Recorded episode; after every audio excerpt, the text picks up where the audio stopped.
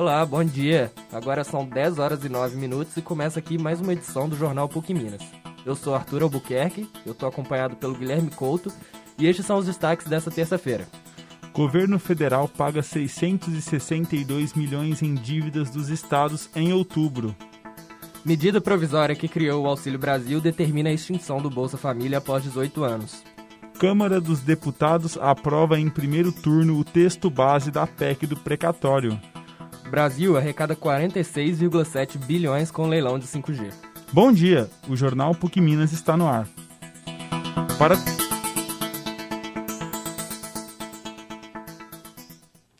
Para começar o nosso programa, vamos falar sobre o pagamento de dívidas atrasadas dos estados, realizado pelo governo em outubro deste ano. Confira mais informações com o nosso repórter Bernardo Teixeira. A Secretaria do Tesouro Nacional informou nesta segunda-feira que a União pagou 662 milhões em dívidas atrasadas dos estados em outubro deste ano. A União empenhou os valores porque é garantidora, junto a instituições financeiras, de operações de crédito desses entes federativos. Os estados que concentraram os pagamentos feitos pelo governo federal em outubro são Rio de Janeiro, Minas Gerais, Goiás, Amapá e Rio Grande do Norte. Desde 2016, as despesas do governo relacionadas a garantias concedidas a operações de crédito já são 39,63 bilhões.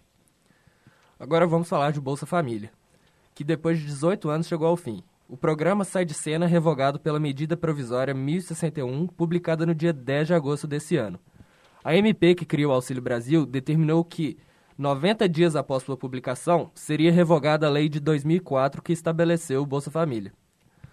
Para os beneficiários que receberam a última parcela do Bolsa Família ainda em outubro, ficam as incertezas sobre o novo programa, que estão previstos para começar neste mês de novembro, mas que ainda sofrem com indefinições sobre valores e fonte dos recursos.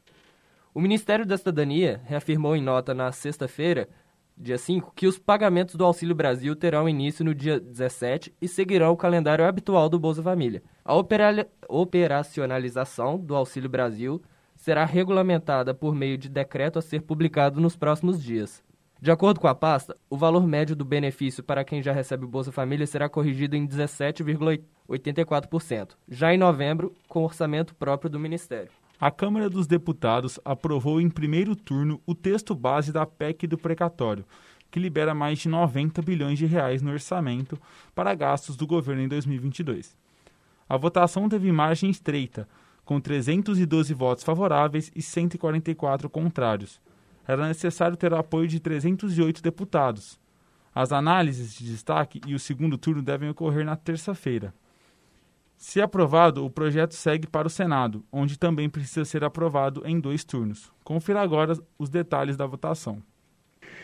Está previsto para esta terça-feira, dia 9 de novembro, a votação em segundo turno da PEC dos precatórios, na Câmara dos Deputados, mas a definição de fato só ocorrerá se ela também for aprovada em dois turnos no Senado Federal. De toda forma, existe um conflito a respeito deste assunto. No final de semana, o STF foi envolvido na questão da PEC. Isto porque diferentes partidos entraram com pedidos de suspensão da primeira votação na Câmara, pois, de acordo com eles, houve irregularidade nas tramitações, uma vez que o presidente da Câmara dos Deputados, Arthur Lira, permitiu que deputados que não estavam presentes no plenário pudessem votar, o que contribuiu para o resultado positivo na aprovação. Além disso, os partidos contestam o fato de ter sido permitida uma emenda aglutinativa, que reunia várias outras emendas na redação do texto base da PEC. A ministra do STF, Rosa Weber, pediu para que a Câmara dos Deputados explique a, se explique a respeito destes assuntos, explique se houve de fato algo irregular em relação ao regimento interno da Casa, para que então ela decida sobre a medida liminar que foi solicitada pelos deputados para suspender toda a tramitação. Ou seja, além da necessidade de ser aprovada em segundo turno na Câmara, ainda existe uma incerteza se a votação do primeiro turno será validada. Repórter Otávio Loureiro para a Rádio PUC Minas. Ainda falando sobre a economia brasileira, na última semana ocorreu o leilão do 5G, que terminou como sucesso no ponto de vista do governo. Confira agora a reportagem completa sobre o assunto.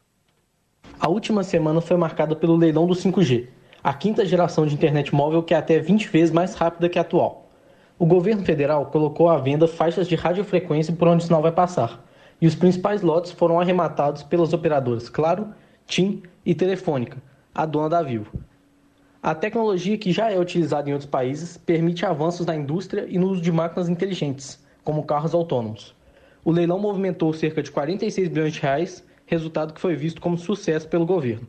A implementação do 5G vai começar pelas capitais e deve chegar a todas as cidades apenas em 2029. Repórter Bernardo Teixeira.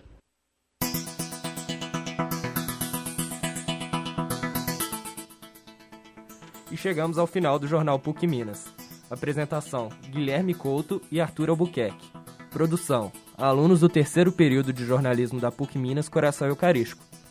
Trabalhos técnicos: Clara Costa. Coordenação: Getúlio Nuremberg.